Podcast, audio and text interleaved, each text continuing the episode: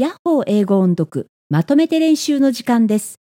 ジャックと豆の鶴第11回から第15回までをまとめてリピート練習してみましょう。では早速スタートです。どうぞ Mother, mother, he cried, look what I have brought you. She came running out of the house and was very excited when she saw all that money. Jack, you are a wonderful son. I am sorry. I spanked you. They took the money and bought many, many things. One day, all the money was gone, and Jack said to his mother, Mother, I'll go up the beanstalk again and see what I can find. And up he went once more. At last he came to the road he had been on before and found the giant's house. In front of the house stood the giant's wife. Please, Jack begged. I am so hungry. Could you please give me something to eat? Since Jack had on different clothes from the last time, the woman didn't recognize him. She took him inside and gave him his breakfast. But soon, the clump, clump, clump was heard again, and there came the giant. The woman hid Jack in the oven,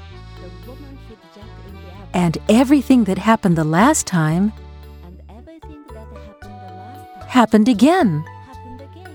The giant started to say, Fee, fi, fo, fum. I smell the blood of an Englishman.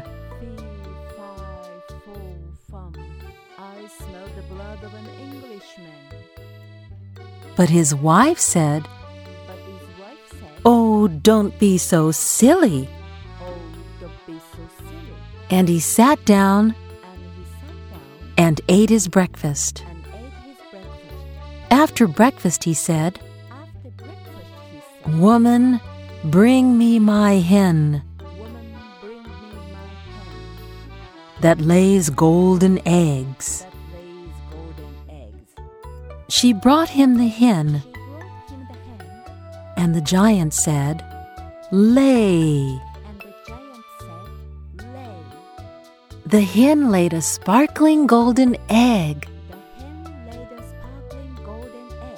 The giant became sleepy again,